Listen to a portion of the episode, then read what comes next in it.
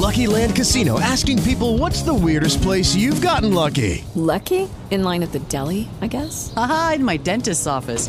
More than once, actually. Do I have to say? Yes, you do. In the car before my kids' PTA meeting. Really? Yes. Excuse me, what's the weirdest place you've gotten lucky? I never win and tell. Well, there you have it. You can get lucky anywhere playing at LuckyLandSlots.com. Play for free right now. Are you feeling lucky? No purchase necessary. Void where prohibited by law. 18 plus. Terms and conditions apply. See website for details. Proyecto Liderar. Walter Zafarian. En nuestro proyecto Liderar la chance de charlar con Diego Forlán. Diego, ¿cómo te va? ¿Cómo andas, Walter? Bien, queriendo saber el lado B de, de tu carrera. Sabemos que fuiste exitoso, que sos entrenador, pero lo primero que quiero preguntarte es, ¿quiénes fueron tus líderes? ¿Quiénes te formaron dentro del fútbol para llegar a ser lo que fuiste?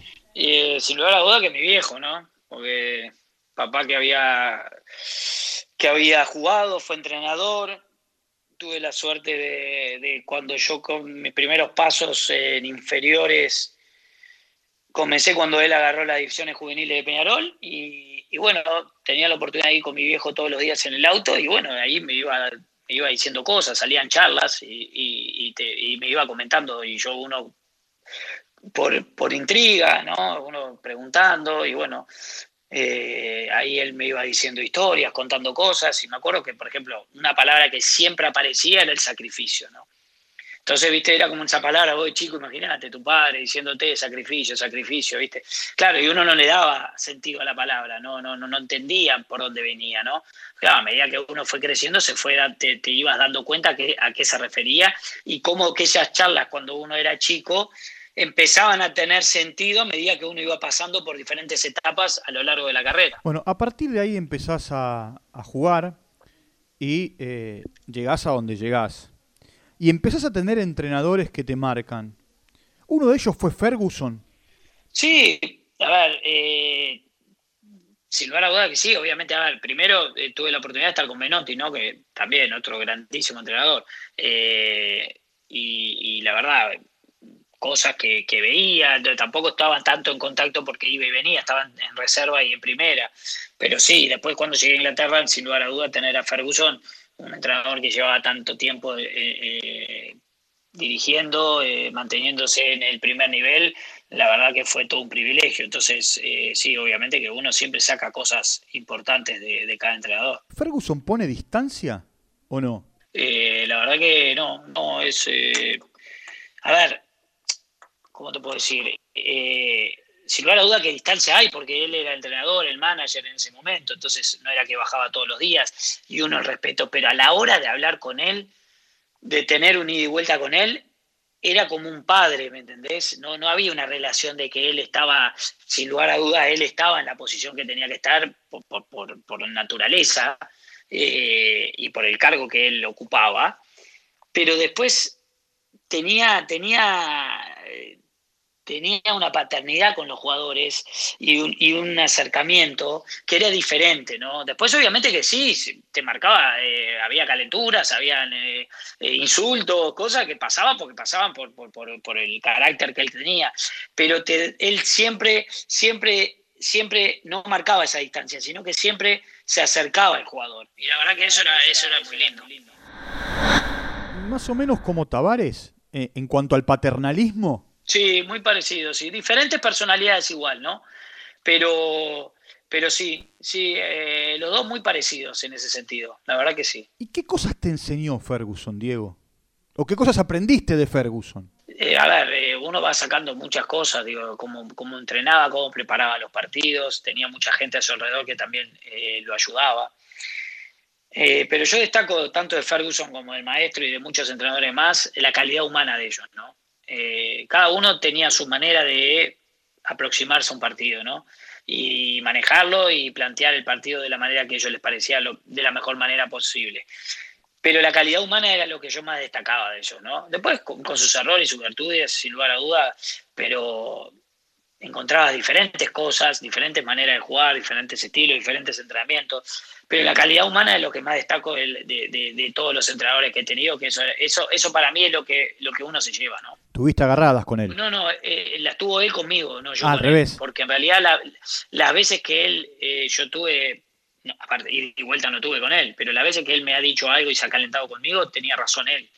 Entonces, digo, yo en realidad lo único que tenía que hacer es decir, sí, me equivoqué, digo, y tenía toda la razón. Entonces, como también cuando yo pedí en, ese momento de irme y era un momento eh, que apareció el Villarreal y era un momento complicado para el club, complicado entre comillas, ¿no? Porque estaban muchos de los delanteros lesionados y yo me iba y se iban a quedar con pocos delanteros. Él, él en ese momento me dejó ir porque veía que, eh, que yo había entrenado y veía que estaba contento con, con- con la oferta que me había venido del Villarreal y, y por cómo me había manejado, por cómo había sido, por lo profesional que había sido y todo lo que había hecho dentro del club, le pareció que si a mí me parecía que era lindo poder ir, él me dio el visto bueno y me dice, lo estoy haciendo por, por cómo has sido vos con nosotros. Entonces, viste, eso te das cuenta de, de- de la calidad humana de él, ¿no? ¿Cómo fue la historia de los botines y los tapones? Bueno, eso fue, no recuerdo el tiempo, eh, pero poné que antes de terminar la temporada, allá por 2004, enero, febrero, él me llama y me dice en un partido que te jugamos por la FA Cup con el, con el utilero Alberto, y nos llama y me dice, mira Diego, y le dice Alberto, de ahora en adelante quiero que Diego juegue con intercambiables, pues yo hasta ese momento estaba jugando con, con goma. Entonces, eh, ahí le digo, bueno, sí, perfecto. Entonces nosotros vamos a jugar un partido con el Leicester. Un día soleado, me pone intercambiable, me, me rompí la planta de los pies porque estaba dura la cancha y al siguiente le digo a Alberto, le digo, Alberto, voy a jugar con goma porque es inaguantable, me duelen los piejos. Y continué jugando con goma. Y eso había sido febrero, por poner una fecha. Cuando termina la temporada, volvemos, vamos de pretemporada a Estados Unidos, después la primera, el 2000 With the Lucky Land slots, you can get lucky just about anywhere. This is your captain speaking. Uh, we've got clear runway and the weather's fine, but we're just going to circle up here a while and uh, get lucky. No, no, nothing like that. It's just these cash prizes add up quick. So I suggest you sit back, keep your tray table upright, and start getting lucky. Play for free at LuckyLandSlots.com. Are you feeling lucky? No purchase necessary. Void where prohibited by law. 18 plus terms and conditions apply. See website for details. 2004, 2005, esa temporada, yo la comienzo con el Manchester United el primer partido. Y jugamos contra el Chelsea en Stamford Bridge. Era el debut de Mourinho. Estaba Drogba también que había llegado.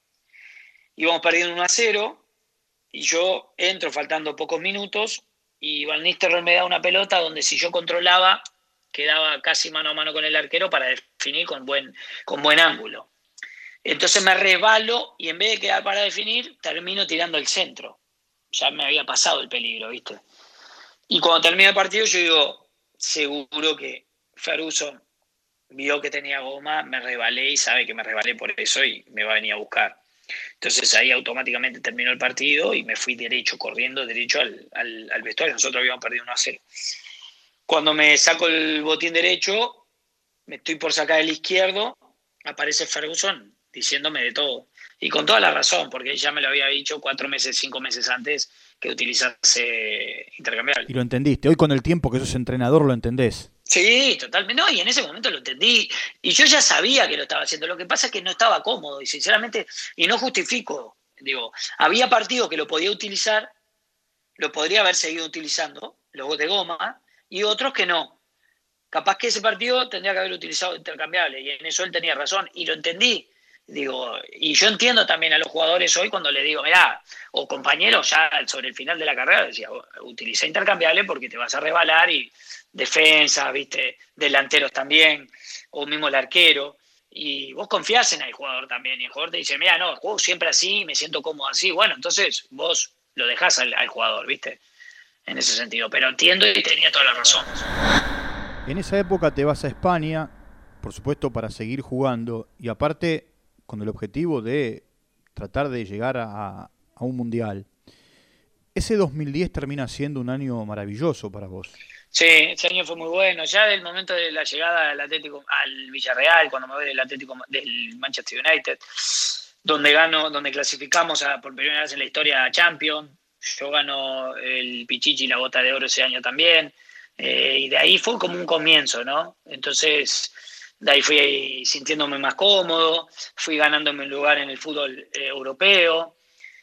Poco a poco fuimos logrando objetivos muy buenos con el Villarreal, estuvimos en una semifinal de Champions también.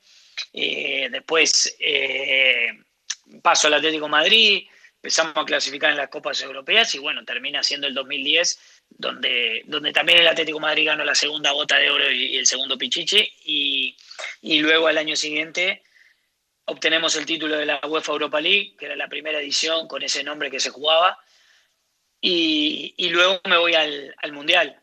Entonces, digo, fue un momento de muy, muy alto de mi carrera donde yo me sentía bien personalmente, futbolísticamente hablando, y me encontraba con mucha confianza. Porque de aquel partido contra Costa Rica, eh, cuando ustedes consiguen la clasificación, hasta eh, el arranque del Mundial o hasta el último partido ese por el tercer y cuarto puesto, no estaba en tu cabeza eh, y ni en la imaginación de muchos que primero iban a llegar donde llegaron y después que iba a ser el jugador del Mundial. No, no, ni ahí, ni cerca, no, no, yo te digo, lo que, lo que me ha tocado vivir a lo largo de mi carrera, no me imaginé, creo que ni, ni un 98% digo, de lo que me tocó vivir. Digo, creo que nada, nada, de todo lo que vi. Yo quería jugar en fútbol profesional después, mucho más de lo que me hubiera imaginado.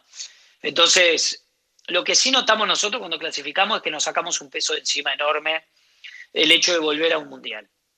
Porque de una manera u otra, con la historia que tiene Uruguay y, lo rico en su historia, eh, es, una obligación para nosotros clasificar un mundial, por más que no lo hayamos hecho varias veces, por la calidad de jugadores que hay, por, por la historia que tiene Uruguay. Entonces, te lo hace sentir la gente. Entonces, era un peso enorme, más que veníamos del 2006 que no habíamos clasificado, un mundial tan lindo que, que, era Alemania, eh, y que todos teníamos esa ilusión de poder ir. Y cuando le ganamos a Costa Rica y clasificamos, es como decir, uff, ahora vamos a poder disfrutar de lo que es mundial. No significaba que nosotros teníamos en la mente o imaginábamos que íbamos a lograr el mundial que logramos. Pero sí sabíamos que no habíamos sacado un peso de encima. Y eso, eso quieras o no, te daba una tranquilidad que todo lo que iba a venir era todo bueno. Entonces salimos a disfrutar de lo que era el mundial. Y en el mundial se dan algunas situaciones, ¿no? Eh, ustedes van avanzando y, llega aquel, aquel famoso partido contra Ghana, donde más allá del penal de Sebastián, eh, se viven antes un montón de cosas. Eh, la, famosa mano de Suárez, el penal errado, eh, el partido que se va a la largue. Y después se corona con la definición por penales. Sí, sí, fue un partido que un en 100 se da lo que se dio. Eh, porque la verdad, los descuentos, tener ese penal en contra, que lo erre, después ir a penales y ganarlo y clasificar, eh, la verdad que era un sueño y clasificar a semifinales, ¿no? Después de tantos años y para nosotros que, teníamos la oportunidad, yo era mi segundo mundial que podía, que, estaba jugando, entonces eh, estar ahí protagonista de un mundial, ¿viste? Yo qué sé, fue, fue, fue como una película. Hoy a la distancia Abreu, Abreu explica por qué hizo lo que hizo. En aquel momento cuando viste lo que hizo, ¿qué sentiste o qué pensaste? Yo le tengo mucha confianza a, en general a, los compañeros, ¿no? Digo, porque uno está en el día a día, uno está todos los días entrando con ellos. Entonces, en caso del loco no era una sorpresa que la picara. Sí, para, lo fue para mucha gente, obviamente, y para aquellos que, para en este caso, para el arquero, gracias a Dios. Pero nosotros ya lo veíamos haciéndolo. Ya lo había hecho en varios partidos, ya lo había hecho en los entrenamientos. Entonces, yo en mi caso estaba tranquilo, digo, obviamente el nerviosismo de, que lo vaya a hacer y que sea gol, pero el mismo nerviosismo que tenía por mí, como tenía por otro compañero que no deja de ser el penal, que sabe que tiene, puede ser gol o no. Entonces, en ese sentido, no, yo quería que sea gol. Entonces, no, no, no había decir, uy, que no la pique, por favor, que no sea loco. No, para nada. Yo, eh, viniendo de él, sí. Ahora, si venía otro jugador o venía yo y la quería picar y yo no la picaba nunca, entonces te puedo decir, sí, pará, ahí sí, me lo hubiera pensado y decía, este está loco. Pero en el caso de él, no. Bueno, y, ahí aparece la figura de Tavares, ¿no? Eh, gigante la figura de Tavares con, con, su, con su docencia. ¿Está bien decir con su docencia? Sí, no, sí, está perfecto, sí. Sí, sí, está muy bien. Porque más allá de ese rol de, de maestro, porque lo es, después él hace docencia con, con ustedes. De hecho, eh, él lo que hizo fue eh, generar un grupo que según cuentan ustedes, más allá de haber jugado o no una Copa del Mundo, sigue siendo muy unido. Sí, tenemos una gran relación, sinceramente. No es que, no, a ver, no, es que no estamos hablando constantemente, cada uno se habla con aquello que tenés más afinidad, sin lugar a duda, porque es un grupo grande, pero de vez en cuando nos, eh, bueno, muchos nos juntamos ahora en, la, en, mi despedida y después nos juntamos en el casamiento de Luis cuando renovó los votos y, es espectacular, ¿viste? La verdad, tener la posibilidad de juntarnos, de vernos después de tanto tiempo y haber vivido lo que vivimos, eh, es algo espectacular, es difícil de, explicar. Y, la verdad que sí, la verdad que la elección de los jugadores, no solo del momento futbolístico que estábamos pasando cada uno individualmente y en los equipos donde estamos jugando, sino que también a nivel personal lo que éramos cada uno, ¿no? Entonces terminó armando un grupo muy, muy sano, muy bueno, eh, que era muy bueno tanto dentro como fuera de la cancha. Y la verdad que en ese sentido se manejó ese mismo camino y se sigue haciendo hasta el día de hoy, ¿no? Eh, es un legado que se sigue manteniendo y eso es importante, ¿no? Y eso es bueno. A ver, por aquella hazaña del año 50, Obdulio Varela es lo que es para el fútbol uruguayo, es el gran capitán, el negro jefe. Eh, después, en el capitanato viene Lugano. ¿Lugano es el gran capitán de los tiempos modernos del fútbol uruguayo? Hay varios, ¿no? no es difícil. A ver, obviamente que va por, por aquellas personas que lo han vivido también, ¿no? Y es difícil decirle Lugano como, obviamente que, a ver, en el caso de Iro Varela, campeón del mundo, no hay con qué compararlo. Vamos a partir de la base de ahí, ¿no? Todos aquellos que han salido campeones del mundo, eh, en comparación con los otros, no, tiene, no, no, no, no se puede comparar. Después han pasado muchísimos grandes jugadores y grandes capitanes a lo largo de la historia del fútbol uruguayo. Eh, sin lugar a duda que no deja de ser un capitán importante dentro de esa historia. Después, si es o no eh, uno u otro, sacando aquellos campeones, es tan personal. Pero sí, obviamente que es uno de los, uno de los capitanes y un referente de lo que ha sido de, este, de estos últimos años la selección uruguaya. Porque ahí ustedes se prestaban la capitanía, ¿no? Si bien lugaron al capitán, en un momento la llevaste vos, más acá la llevó Godín la cinta de capitán, en algún momento Abreu. Sí, yo tuve menos, porque digo, la verdad que la Tota jugaba mucho y yo era el segundo capitán si la Tota no estaba. Me ha tocado tenerla, pero muy pocas veces, no tantas. Pero yo igual tampoco a mí la cinta me cambiaba, ¿no? Digo, eh, eh, eh, se caracterizó ese grupo por tener muy buenos referentes, diferentes cada uno y en su estilo. Estaba el Loco Abreu, Sebastián Eguren, el Ruso Pérez, Andrés Scotti, Juan Castillo, la Tota Lugano, yo, y cada uno tenía su lugar. Entonces, en el caso mío, yo era el referente futbolístico de, esa, de esa generación. Era donde tenía esa responsabilidad por generar el fútbol y por estar al nivel que, tendría que tenía que estar. Entonces, yo a mi manera hablando y con mis actitudes y de la manera que lo hacía día a día, yo marcaba un camino. Así lo hacía loco y así, por ejemplo, loco no jugaba, pero también estaba ahí y siempre, siempre bien, siempre buena, eh, siempre tirando voz de aliento, siempre positivo y así sucesivamente cada uno. Entonces, eso es lo bueno, ¿no? Cada uno tenía su lugar. ¿Cómo convivís con el éxito?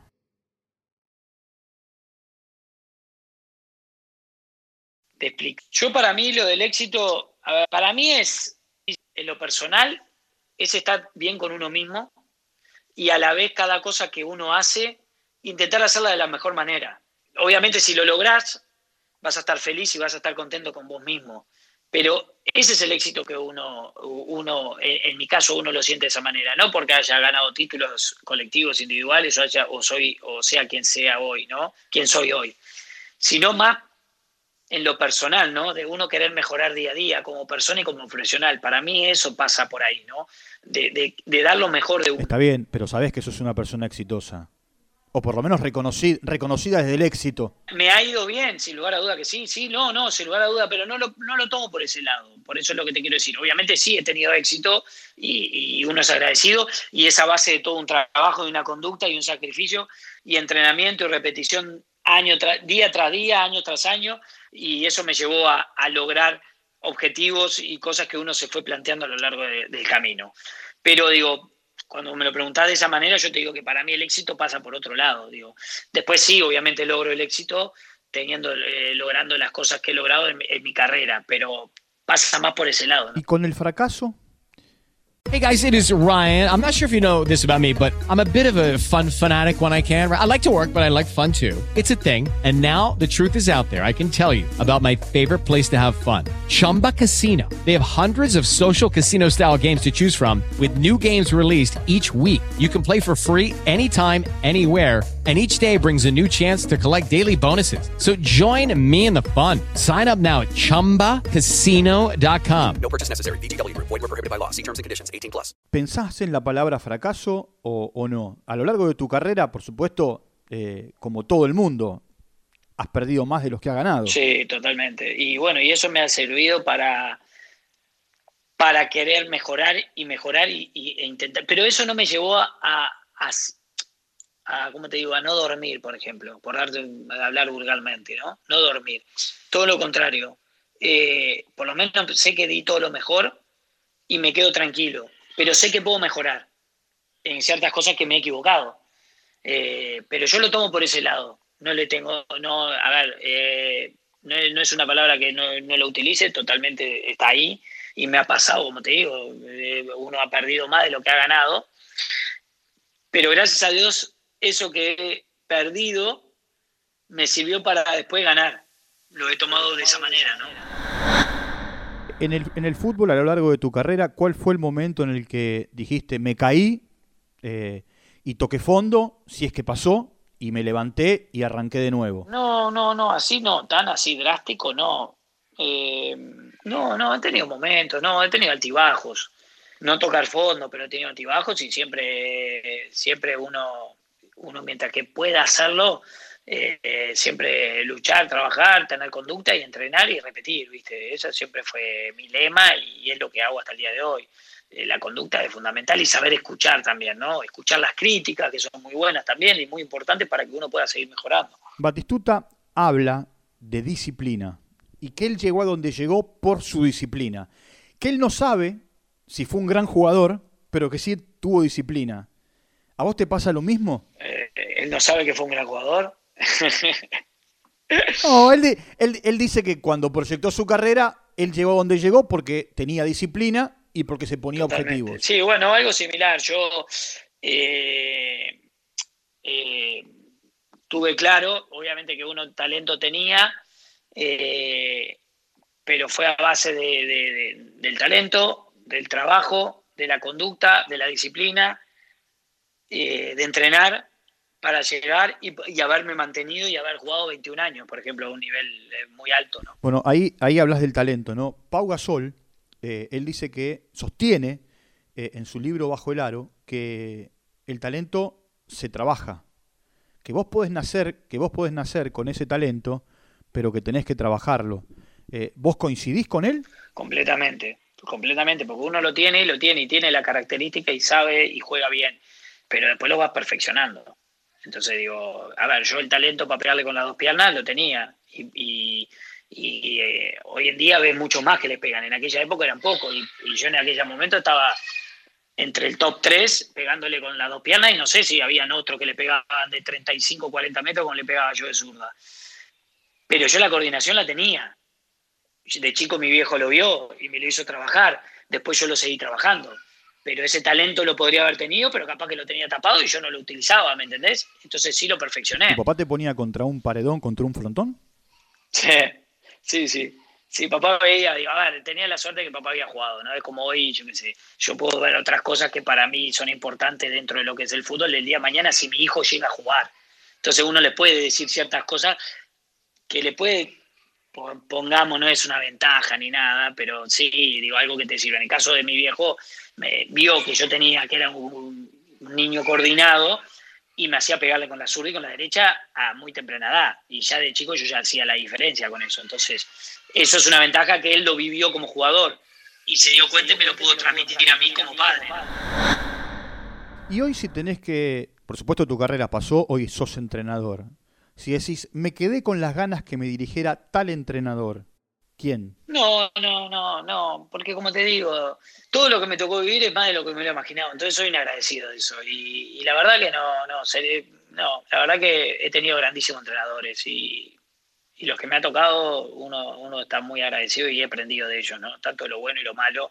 Así que en ese sentido, la verdad, tuve el privilegio, a ver, eh, desde que debuté con Menotti, con Pellegrini, eh, con Ferguson, con el maestro Tavares, eh, Quique Sánchez Flores, eh, Aguirre, Ranieri, Dunga, tuve grandísimos entrenadores.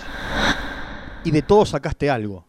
De todos, de todos sacas algo, porque después es muy particular y después depende de cada uno, pero de todos sacamos, de lo bueno y lo malo, ¿no? Cosas que estoy de acuerdo y cosas que no, ¿no? Pero, pero digo, yo siempre digo, el fútbol a su manera, a ver, sabemos, es como todo, está todo inventado y sabemos cómo es. Después hay diferentes estilos, maneras de cómo llegar. Eh, y uno como entrenador que está fuera y está eh, la línea de, de la línea hacia afuera, depende de los actores principales que son los jugadores. Entonces uno tiene que saber tratar de ver de qué manera poder hacerles entender a aquellos que ya lo entienden, perfeccionárselo más y los que no, tratar de hacerles llegar de la mejor manera y más simple de la manera que uno intente y quiere que el equipo pueda manejarse dentro de la cancha. Olvídate que sos amigo personal de él y que compartiste mucho tiempo en la cancha con él. Estoy hablando de Luis Suárez. Sí. Vos sos entrenador hoy. Vamos a poner que tienen que jugar Peñarol contra Barcelona. ¿Cómo lo marcás? Eh, es duro, es duro. Eh, ese tipo de jugador es complicado. Marca personal no puedes hacer y, y tenés que trabajar muy bien, conocer bien los movimientos de él. Es un jugador que igual es impredecible porque juega de diferentes maneras, es un jugador muy físico. Entonces, capaz que hay algunos que tienen más movimientos más marcados. En el caso de él los tiene, es un jugador que ha evolucionado mucho también, porque antes era un goleador, sigue siéndolo, pero a la vez también se ha vuelto un asistidor en Barcelona, ya es un jugador de campo. Y tenés que, tenés que pulir muy bien la defensa y tratar de escalonar bien los momentos y depende en qué zona estás, ¿no? Porque sí o sí, siempre las personas tienen un patrón y trata de, de uno trata de por lo menos poder conocerlo para poder minimizar a ese, a ese jugador. Después siempre igual ese estilo de jugador que son jugadores de clase A, siempre son impredecibles porque siempre te hacen alguna que bueno la esperás. Por eso valen lo que valen y son lo que son. Por eso también es complicado marcar, por ejemplo, un jugador como Messi, que vos sabés que va a salir siempre desde la derecha, Totalmente. de la derecha al centro y el arquero se persigna porque no sabe dónde va a definir. Totalmente, digo, es un jugador que, eh, que siempre va de derecha a izquierda y a veces va de derecha a izquierda, te empieza un gancho y se aparece por la derecha y te termina defendiendo derecha. Entonces, digo, tiene muchos goles por la izquierda, entrando de derecha a izquierda hacia el centro, como también tiene por, eh, enganchando. Entonces es un jugador que es impredecible, ¿viste? Y es rápido, veloz, tiene técnica, es complicado. ¿no? Jugando para los equipos que jugaste, saco al seleccionado porque el seleccionado tiene un sentimiento muy especial. Con los equipos, eh, cuando a esos equipos le hicieron un gol y vos dijiste, qué golazo hizo este tipo, me dan ganas de abrazarlo. ¿Se dio eso o no? Sí, cómo no, sí, sí, más de una vez, más de una vez. Creo que uno, por ejemplo, me acuerdo, no sé si fue Ronaldinho, no me acuerdo quién fue en el contra en el Camp Nou con el Villarreal, me acuerdo que creo que hizo un gol de chilena.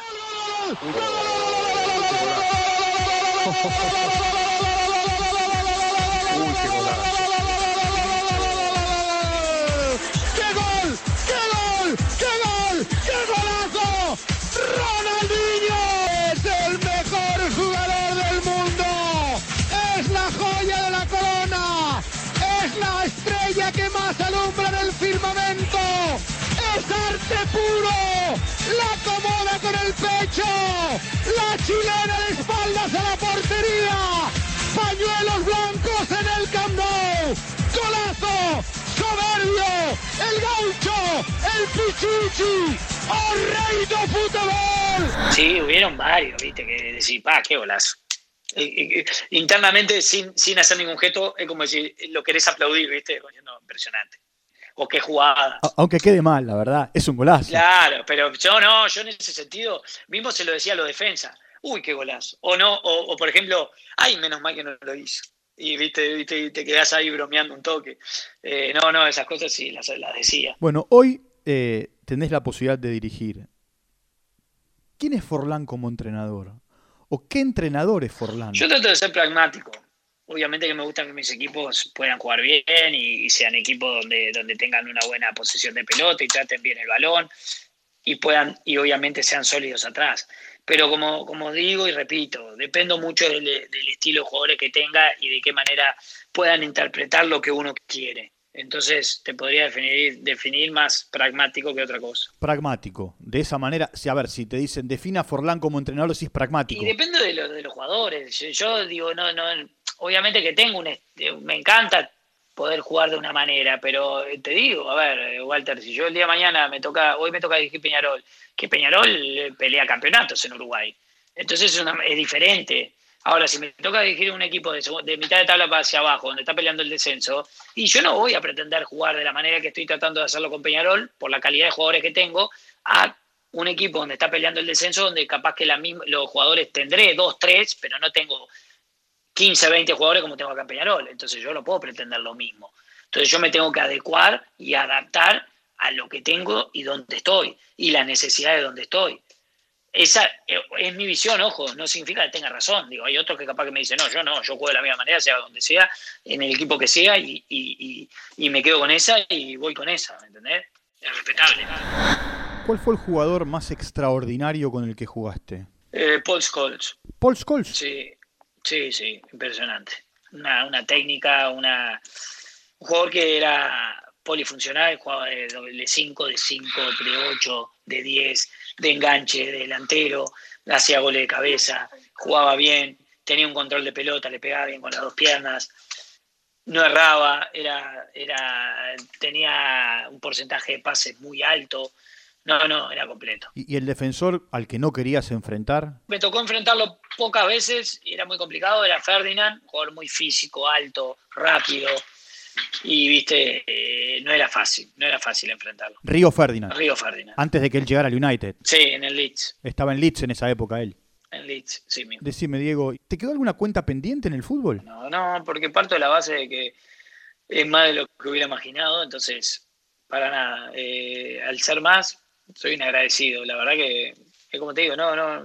Uno soñaba con ser jugador de fútbol y hacer lo que, lo que a uno le gusta, pero nunca me imaginé tanto. Entonces, la verdad que no, para nada. La, la frutilla del postre fue haber hecho el primer gol en el nuevo estadio de Peñarol, el día que se inauguró. Y fue espectacular. Judy was boring. Hello. Then Judy discovered ChumbaCasino.com. It's my little escape. Now Judy's the life of the party. Oh, baby, Mama's bringing home the bacon. Whoa, take it easy, Judy.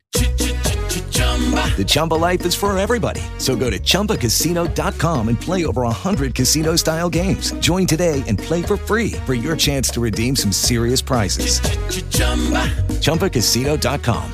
No purchase necessary. Void where prohibited by law. 18 plus terms and conditions apply. See website for details. Claro, sí. Sí, la verdad que haber tenido esa oportunidad de quedar en la historia, ¿no? Habiendo hecho ese primer gol eh, en, en la inauguración del estadio por primera vez, la verdad que es, es todo un privilegio y un orgullo. Eso va a quedar en los libros para toda la vida. Y sí, digo, imagínate para mis hijos, ¿no? Digo, que, que van a ser hinchas del club, van a ir y van a decir, en este estadio el primer gol lo hizo papá, ¿me entendés? Yo qué sé, esas cosas son difíciles de, de- de explicar y son espectaculares. Si yo te pregunto qué clase de, qué clase de líder sos, ¿cómo te definís? Yo soy más de, de- Sí, hoy en día hablo mucho más, sin lugar a duda, ¿viste? Pero me gusta mucho mostrar con más, más con, con, la- con las actitudes que con las palabras, por más que uno lo dice. Pero, ¿viste? Las palabras las lleva el viento y las actitudes es lo que terminan marcando. Y, y como siempre digo, el tiempo pone las cosas en su lugar. Y me gusta más de esa manera que hablando, que obviamente uno lo hace, pero prefiero más mostrarlo. ¿El mejor gol que hiciste en tu carrera? Uf. Puedo decir que he hecho muy lindo goles durante mi carrera, la verdad.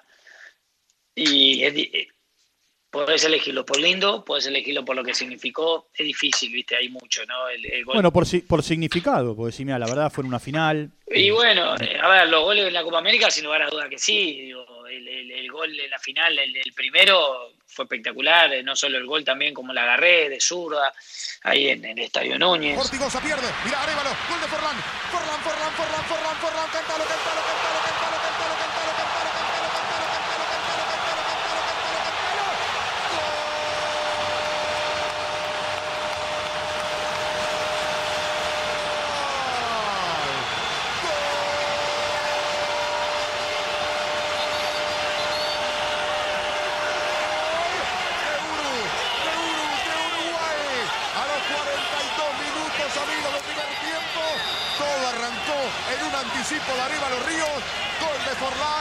2 a 0 gana Uruguay.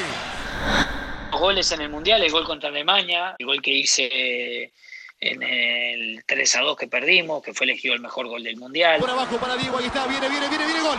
¡Gol! ¡Golazo! ¡Gol! Grite maestro.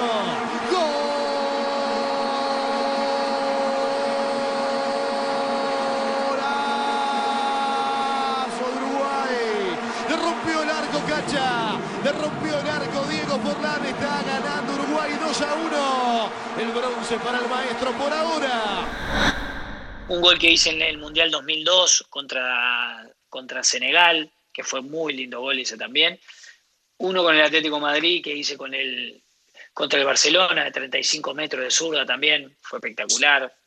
Yo qué sé, hay, hay, hay lindos goles. Los goles en la final de la UEFA, los dos, tienen un significado espectacular. No fueron goles espectaculares, fueron lindos goles, pero, pero por lo que significaron, ¿no? por, lo, por ser en, una final.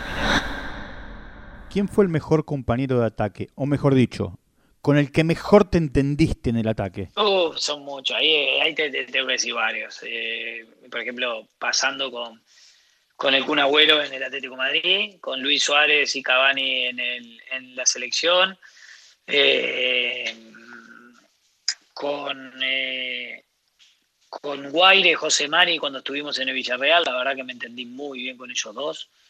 Eh, ¿Quién más eh, te puedo decir? Eh, por ahí, viste, más o menos. Alguno más puede haber, ahora no recuerdo, pero sí, por ahí. ¿Vos no llegaste a jugar con Ronaldo? ¿Con Cristiano? No, con el gordo Ronaldo. No, no, sí, sí en contra, pero no, no, no. Pero sí, pero sí en contra. Sí.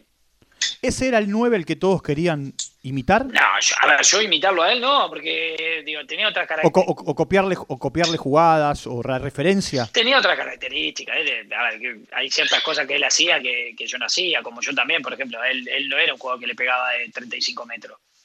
Eh, y yo tenía esa característica y le pegaba de sur y derecha fuera del área.